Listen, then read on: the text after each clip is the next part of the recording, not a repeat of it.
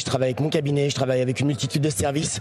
Je n'ai pas à rendre de compte ni sur les canaux, ni sur la manière dont je fais les prévisions. Euh, quand moi j'ai interpellé Olivier Dussopt, la, la réponse la plus hallucinante hein, que j'ai rarement entendue et que d'autres, tout le monde m'a dit, mais c'est quand même incroyable qu'un ministre un peu poussé à bout, un peu retranché dans les, dans les cordes, si j'ose dire, à la fin dit, je n'ai pas, pas à rendre compte. quoi. C'est lunaire qu'un ministre dise, je n'ai pas à rendre compte, et il ajoute sur euh, la manière dont je construis mes, prévisions. Et d'une certaine manière, avec l'avis du Conseil d'État, c'était, bah, je n'ai pas à rendre compte euh, des choix juridiques que j'ai faits et des risques juridiques que, que je prends.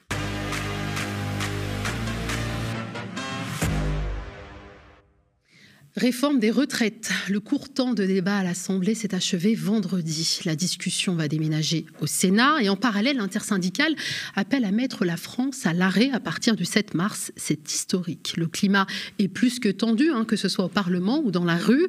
En effet, cela fait plus d'un mois que la réforme a été présentée par le gouvernement et depuis, celui-ci ne cesse de, de se prendre les pieds dans le tapis entre la nécessité de la réforme, la question des femmes, la pénibilité ou encore ces fameux 1200 euros minimum par mois, qui était l'argument social de la majorité et qui depuis a été démonté. Désormais, nouvelle feuille de conduite pour la Macronie.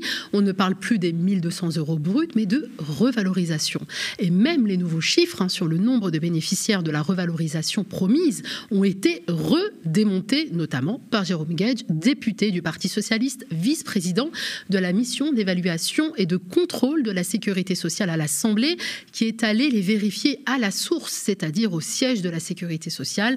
Le député a manifestement pu consulter l'avis rendu par le Conseil d'État sur le texte réformant les retraites, ce qui pourrait ouvrir la voie à une remise en cause du projet de loi devant le Conseil constitutionnel. Jérôme Gage est notre invité ce soir. Bonsoir Jérôme Gage. Bonsoir, merci d'avoir accepté notre invitation. Alors, on parle beaucoup de vous en ce moment, hein, et d'ailleurs, hier, le site du quotidien Le Point nous annonçait que vous aviez réussi à consulter un avis du Conseil d'État plus la plus importante euh, juridiction administrative française au sujet de la réforme des retraites telle que construite par l'exécutif Macron-Borne. Un avis qui serait manifestement pas très en faveur hein, de la tactique mise en place par le gouvernement pour faire passer sa réforme. Est-ce que vous pouvez nous en dire plus?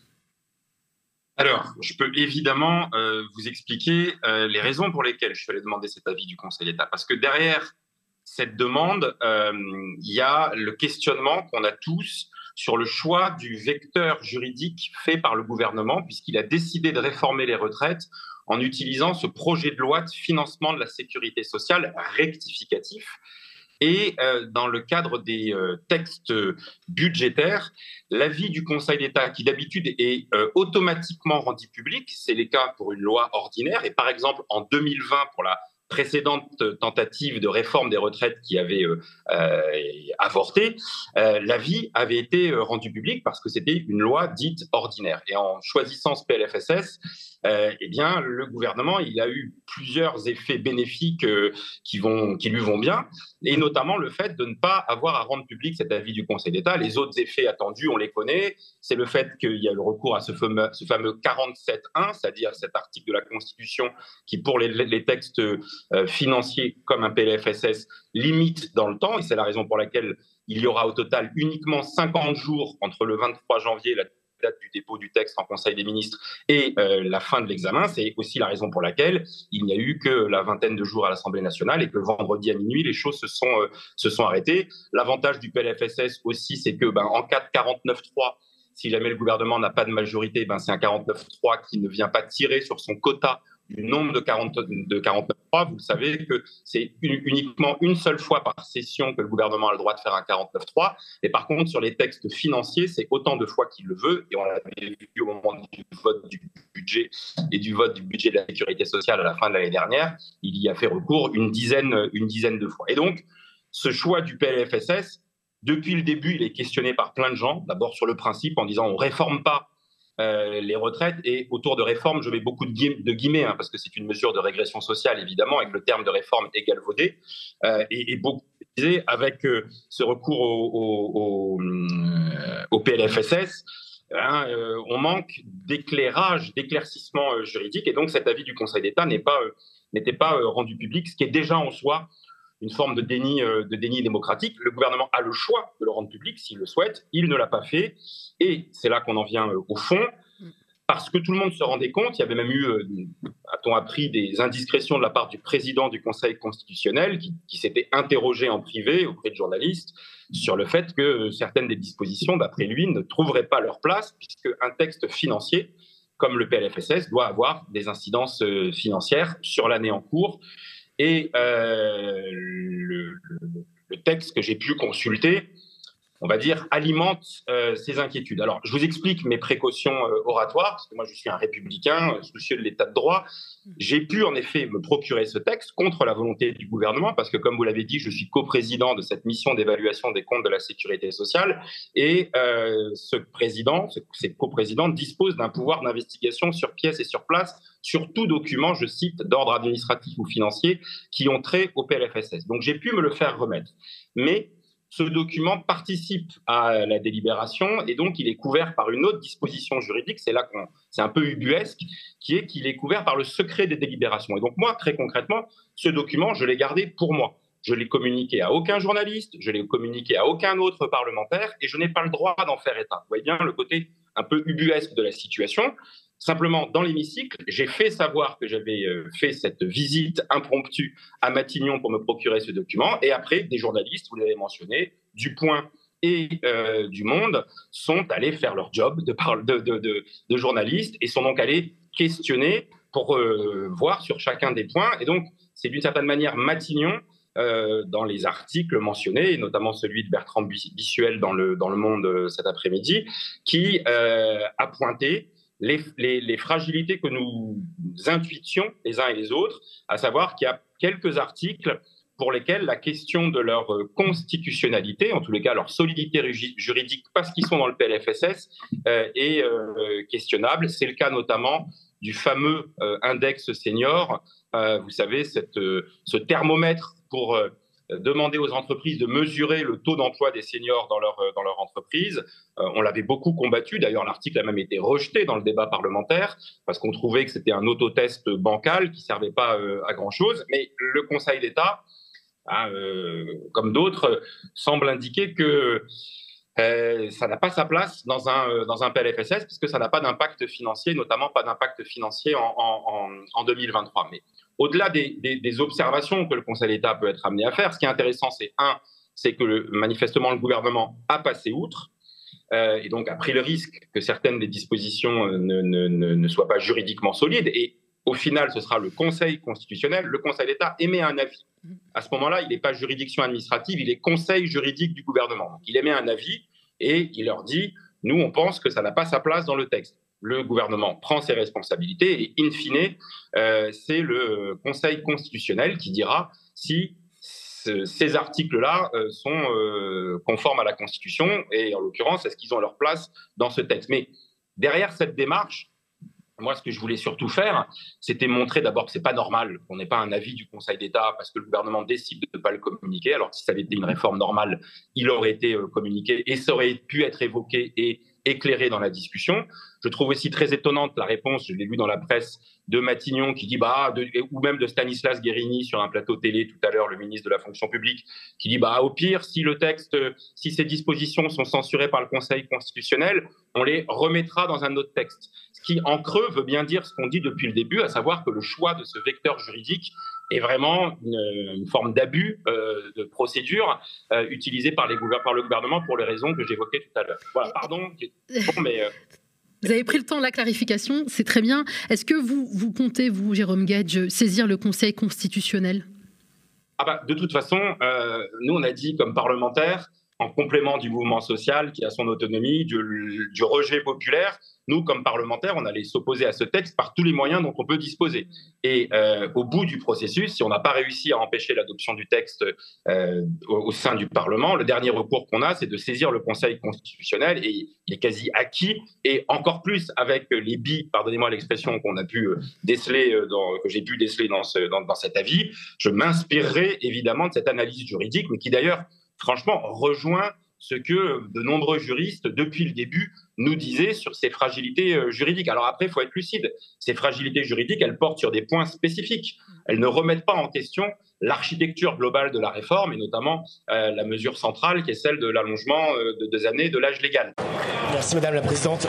Un mot peut-être, je cherche Monsieur Gage, en tout cas je cherche ses yeux. Mais d'abord pour retirer une expression malheureuse parce que elle est un peu grossière et j'en suis désolé. Euh, donc je la retire si vous le voulez bien. La deuxième chose, c'est que je ne retire rien de ce que j'ai dit. Monsieur Isaac Sibyl vous l'a dit, je travaille avec mon cabinet, je travaille avec une multitude de services. Je n'ai pas à rendre de compte ni sur les canaux, ni sur la manière dont je fais les prévisions. Euh, quand moi j'ai interpellé Olivier Dussopt, la, réponse la plus hallucinante hein, que j'ai rarement entendue et que d'autres, tout le monde m'a dit, mais c'est quand même incroyable qu'un ministre un peu poussé à bout, un peu retranché dans les, dans les cordes, si j'ose dire, à la fin dit, je n'ai pas je n'ai pas à rendre compte. quoi. C'est lunaire qu'un ministre dise je n'ai pas à rendre compte et il ajoute sur euh, la manière dont je construis mes, prévisions. Et d'une certaine manière, avec l'avis du Conseil d'État, c'était bah, je n'ai pas à rendre compte euh, des choix juridiques que j'ai faits et des risques juridiques que, que, que, je prends. Alors, vous avez une formule assez piquante lors d'une interview sur France Inter. Vous avez dit en gros que la réforme des retraites est frappée du syndrome Dracula. Elle n'aime pas être à la lumière. Et dans cette logique, vous avez eu, euh, vous n'avez eu de cesse de forcer les portes pour la rechercher justement cette lumière, cette vérité, au point de vous pointer à la direction de la sécurité sociale pour en savoir plus sur les chiffres avancés par le gouvernement sur les 1200 euros minimum ou les revalorisations des pensions retraite. On va regarder une petite vidéo avec vous qui résume un peu les événements des dernières semaines, de la, des dernières semaines autour des discours sur la réforme des retraites et ses supposés avantages. 1,8 millions de retraités auront une revalorisation de leur retraite minimale qui tient compte du nombre d'années travaillées et du salaire. Il manque le chiffre magique de 1200 euros. Mais les 1200 euros, je le, je le dis, je l'ai dit sur votre plateau, c'est une carrière complète au SMIC. Pardonnez-moi, on a beaucoup réécouté. Vous nous prenez, disiez... prenez les archives. 2 millions de retraités actuels qui ont une retraite qui est inférieure à 1200 euros verront leur retraite majorée à 1200 euros brut par mois. Vous dire aujourd'hui, mois par mois, je sais exactement combien de personnes vont être concernées par un départ à la retraite avec 168 trimestres aujourd'hui, 172 demain, une moyenne au SMIC à temps plein. C'est un exercice de, de voyance. Face à cette réforme, pour les retraités actuels, nous avons 17 millions de retraités. 1 800 000 retraités vont voir leur pension revalorisée. Parmi ce million 800 000 retraités, vous en avez la moitié, c'est-à-dire 900 000, qui auront une revalorisation comprise entre 70 et 100 euros. Et comme ce sont les retraités actuels que nous avons une meilleure capacité à connaître leur situation, vous en avez même 125 000 qui vont aller jusqu'au maximum des 100 euros de revalorisation. Ça signifie, ça peut paraître peu, en réalité c'est énorme. Et lorsqu'on regarde les futurs retraités, c'est un chiffre que j'ai donné à l'Assemblée nationale. Chaque année, vous avez 800 000 nouveaux retraités. Sur ces 800 000 nouveaux retraités par an, 200 000 auront une pension complète, une pension revalorisée, pardonnez-moi. Sur ces 200 000 personnes qui auront une pension meilleure grâce à la réforme que sans la réforme, un gros tiers aura une revalorisation supérieure là aussi à 70 euros. Et quand on me dit, mais combien, grâce à cette réforme, vont passer le cap des 85% du SMIC? On a une prévision, elle m'est arrivée hier soir, 40 000 personnes de plus chaque année passeront le cap des 85% du SMIC grâce à cette seule, cette seule euh, réforme. Donc on parle de ces nouveaux chiffres avancés par Olivier Dussopt. Hein. Vous, vous, êtes allé les vérifier à la source et assez vite, vous avez lancé la sonnette d'alarme. En gros, vous allez jusqu'à dire le ministre ment, si je comprends bien.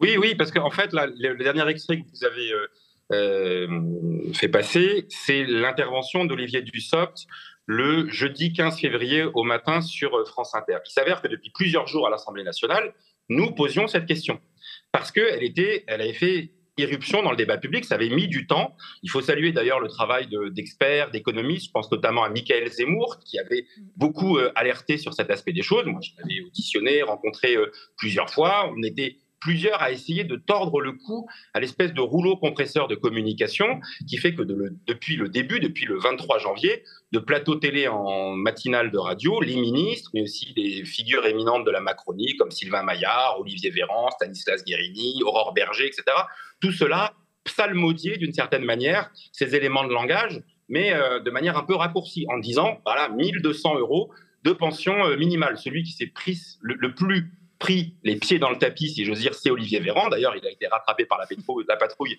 C'était le premier extrait que vous avez euh, mentionné, où il avait même dit une fois, il y aura 2 euh, euh, millions de, retraités qui atteindront ce, ces 1200 euros de retraite minimale. Et donc, nous, ça faisait plusieurs jours qu'on demandait des éclaircissements. et il nous disait, non, c'est compliqué, on ne peut pas les avoir, on verra plus tard, etc. Et donc, moi, le matin, je prends mon café en écoutant la radio, et il dit, on m'a donné des prévisions hier soir et je peux vous dire maintenant que ce seront 40 000 nouveaux retraités euh, chaque année, dit-il, qui bénéficieront de ce montant. Et donc, bah, je me dis, s'il a des prévisions, c'est donc que quelqu'un les a produites, et euh, j'use de ce pouvoir de la mission d'évaluation des comptes de la sécurité sociale. Et donc, je me rends à la direction de la sécurité sociale, qui est une des directions éminentes du ministère de la Solidarité. C'est elle qui pilote toutes les finances sociales et qui, notamment, écrit le projet de loi de financement de la sécurité sociale. Et donc, je vais très euh, poliment, mais fermement, demander euh, de me communiquer les prévisions que, euh, qui ont manifestement été transmises quelques jours auparavant, quelques heures auparavant au ministre pour qu'il puisse faire son, son annonce. Et là, quelle ne fut pas ma surprise Face à moi, j'ai le directeur de la sécurité sociale, qui est un haut fonctionnaire respectable et qui, avec beaucoup de franchise, me dit euh, je, Nous n'avons rien transmis au ministre ces dernières heures et ces, dernières, ces derniers jours. Et d'ailleurs, ajoute-t-il, c'est aussi très franc, nous nous posons nous-mêmes la question de savoir D'où sort ce chiffre de, de 40 000 euh, bénéficiaires, euh, en tous les cas de, nouveaux retraités qui chaque année atteindront les 1200, euh, les 1200 euros. Et donc à ce moment-là, ben moi je pose, je, je, creuse et je dis, mais donc sur la base de quelles données, qu'est-ce que vous avez transmis ces derniers temps, ou même depuis le début de la réforme?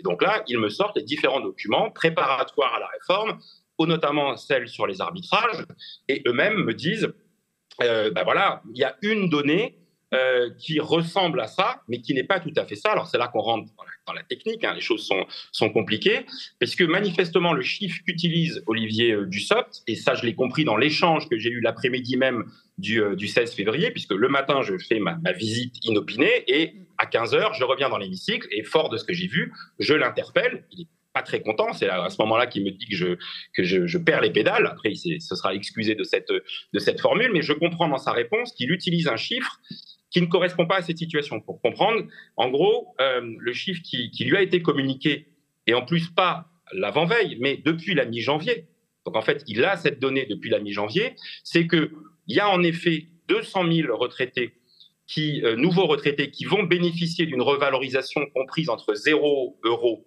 et 100 euros. Et lui, il utilise la frange euh, de ceux qui vont atteindre la revalorisation maximale de 100 euros. Et il y a en effet 40 000 euh, qui vont atteindre la revalorisation maximale de 100 euros, mais un, pas l'année prochaine, mais à l'horizon 2034-2036, puisque ça concerne la génération 1972. Je la, connais, c'est la mienne. Hein. Moi, je suis de 72, donc quand je serai à l'âge de la retraite, en 2034 ou en 2036, selon qu'il y a un report de deux ans ou pas, euh, euh, il pourra à ce moment-là, en effet, y avoir 40 000 personnes qui toucheront la revalorisation maximale de 100 euros. Mais moi, ce que je me procure comme chiffre, c'est qu'en 2024, c'est-à-dire l'année prochaine, et comme lui-même avait dit chaque année, ben, on s'attend à ce que ce soit dès l'année prochaine, c'est uniquement 13 789 personnes qui en bénéficient. Donc ça, c'est déjà les deux premières erreurs factuelles. C'est pas l'année prochaine et c'est pas pas 40 000 personnes. Mais surtout, et c'est là le plus grave, c'est que ce chiffre, et ça m'a été confirmé par euh, la direction de la sécurité sociale, le chiffre des gens qui ont une revalorisation maximale, ça ne veut pas dire qu'ils atteignent les 1200 euros. Vous pouviez avoir par exemple 1080 euros de pension minimale auparavant, avec la pension, avec les 100 euros maximum, vous serez à 1180 et donc vous ne serez pas au fameux 1200 euros de retraite minimale. Et donc au moment où je vous parle, eh ben, on ne sait toujours pas, je persiste à le dire, on n'a toujours pas un chiffre avéré, conforté, consolidé, qui permet de dire combien de personnes vont bénéficier de ces 1200 euros de retraite minimale. C'est la raison pour laquelle après ces échanges parfois un peu houleux, un peu houleux dans l'hémicycle, moi j'ai écrit une lettre qui synthétise tout ça. Mm. Je l'ai rendue publique, elle est sur mon compte euh, Twitter, euh, où je me suis adressé à Olivier Dussopt en disant écoutez, maintenant, il faut que vous nous disiez d'où sortent ces chiffres, qui vous les a communiqués et euh, quelle est la source qui permet d'avérer, d'avérer tout ça. Plutôt que de, me répondre, je le disais tout à l'heure, cette réponse hallucinante qui est de dire je n'ai pas à rendre compte euh, de la manière dont je calcule mes prévisions, parce que vous vous rendez compte, ça devient terrible. Ça veut dire qu'un ministre, il balance un chiffre et il dit croyez-moi, voilà. Euh, et, l'appareil administratif, tout l'appareil statistique, eh ben, on s'en fiche. On met en avant le chiffre qui m'arrange, qui m'intéresse, au moment où ça m'intéresse. Je ne peux pas laisser dire que notre projet ne protégerait pas les femmes. Au contraire, nous réduisons les inégalités inacceptables entre les femmes et les hommes au moment de la retraite. Des, femmes qui ont élevé des enfants et qui ont donc eu des, trimestres de, validité, bah, ça va être annulé par le report. Et ce chiffre-là, on n'arrive pas non plus à l'avoir parce qu'il est assez explosif. Parce que, et moi, je continue mes investigations euh, pour essayer d'avoir ce chiffre. Euh, j'aimerais bien l'avoir notamment avant le 8 mars, parce que je pense que dans la semaine où le débat sera au Sénat, il y a le 8 mars au milieu. Et l'intuition qu'on a tous, et c'est plus qu'une intuition, quand on parle avec les chercheurs, avec les économistes, c'est que celles qui cotisent le plus pour cette réforme, ce sont, euh, ce sont les femmes. C'est d'ailleurs un chiffre que j'ai, pour le coup, réussi à obtenir, parce qu'il ne figurait pas dans l'étude d'impact. On nous dit que c'est pour faire 17,7 milliards d'euros d'économies. Donc moi, j'ai demandé qui porte ces économies. Et on m'a confirmé que pour environ 60%, c'est-à-dire 11 milliards d'euros, ce sont les femmes qui euh, portent le plus gros de, l'effort. Et je continue à gratter et à creuser pour voir euh, notamment ce qu'on appelle par décile, entre, par, par, niveau de revenu, pour parler de manière euh, simple et concrète, concrètement, quelles sont ces femmes? Et là aussi, l'intuition, et c'est plus qu'une intuition, c'est que c'est les femmes des catégories populaires, mais aussi des classes moyennes, qui vont supporter le plus le coût de la réforme, notamment parce que ce sont elles qui vont avoir un allongement moyen de leur durée de, au travail, euh, parce que là, on nous dit pour l'instant, c'est en moyenne 9 mois de plus pour les femmes et 5 mois pour les hommes, mais une moyenne, ça masque euh, bah, des, extrêmes qui sont là pas forcément euh, petits en termes de volumétrie. donc voilà, on a à continuer à, à mettre la lumière, donc c'est pour ça que j'avais utilisé cette image. Pour la petite histoire, c'est une image qu'on utilisait quand moi je faisais campagne avec d'autres pour le non à la Constitution européenne en 2005, où euh, on, essayait en effet d'éclairer chacun des articles du TCE en regardant concrètement les conséquences qu'il allait avoir sur les gens. Et plus on en parlait, plus les médias en ont parlé, plus euh, euh, les journalistes en ont parlé, bah, plus l'opinion publique s'est armée pour pouvoir elle-même être chacun des salariés, des retraités, des jeunes, être le meilleur ambassadeur euh, et maintenir ce haut niveau de rejet de la, de la réforme dans l'opinion publique. Et Jérôme Gage, est-ce que le, Olivier Dussopt a répondu à votre, à votre lettre? Pas encore. Pas encore.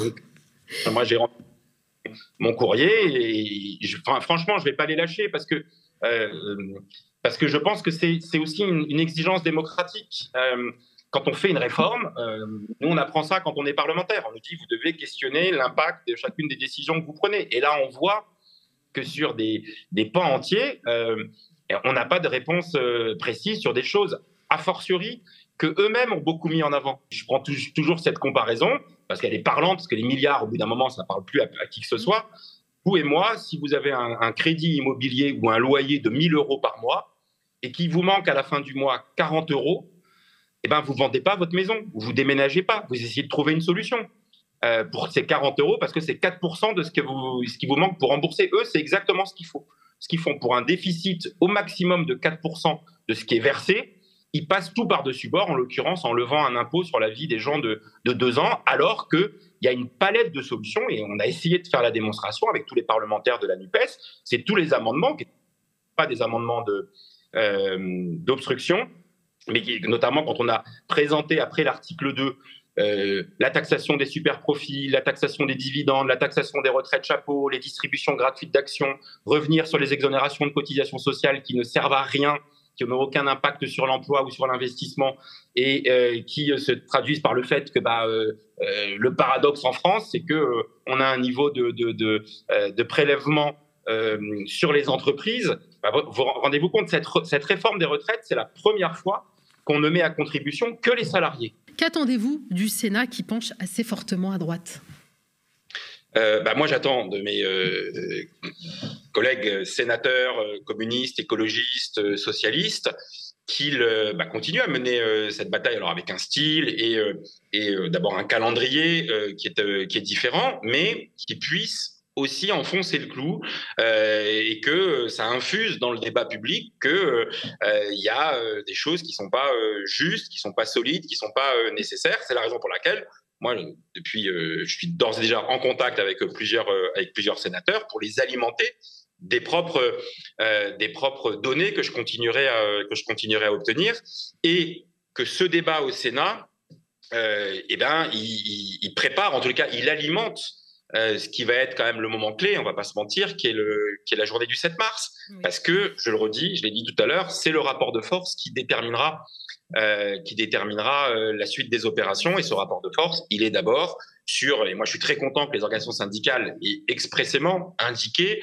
que ce rendez-vous-là, il se prolongerait, qu'elles souhaitaient que le pays soit bloqué. Alors bien sûr, ça fait peur, mais à un moment donné, c'est ce rapport de force il est sain, il est légitime, euh, il, est, il doit être pacifique, il doit être non violent évidemment, mais euh, il y a des moments où, face à l'entêtement d'un gouvernement euh, qui dispose en plus des outils institutionnels, parce que bah, entre le 49-3 possible, le 47-1, l'accord surtout politique avec les républicains, parce que c'est ça qui, se, qui a justifié en gros la réforme, ils avaient la certitude d'avoir un accord avec les républicains. Ils ont eu des frayeurs parce que ça a tangué, y compris au sein des républicains.